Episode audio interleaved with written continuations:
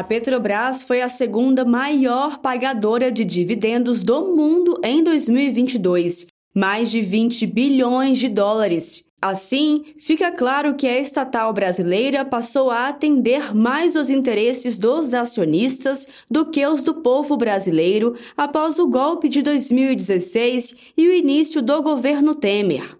Os acionistas são pessoas que compram as ações da empresa, sendo grande parte delas estrangeiras. Dessa forma, em vez de cumprir seu papel de ajudar no desenvolvimento do Brasil e de atuar para fornecer combustível mais barato aos brasileiros, a Petrobras virou fonte de lucro para ricos de outros países.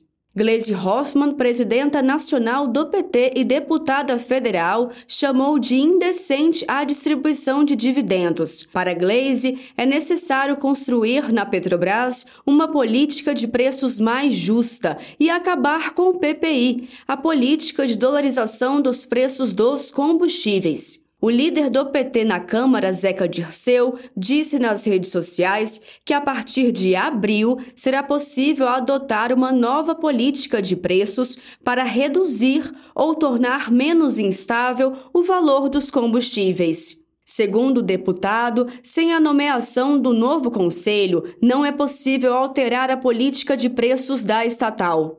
Dirceu falou ainda que a nova diretoria da empresa identificou gorduras no atual cálculo dos valores e reduziu o preço da gasolina e do etanol.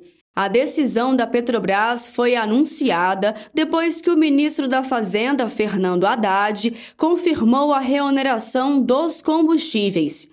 A mudança, válida a partir desta quarta-feira, 1 de março, fará com que a cobrança do PIS, COFINS e da CID sobre a gasolina seja de 47 centavos por litro e o valor do etanol, 2 centavos por litro. Essas medidas estão sendo tomadas, inclusive porque na ata do próprio Banco Central está dito que isso é condição para redução, para o início da redução das taxas de juros no Brasil. De Brasília, Thaisa Vitória.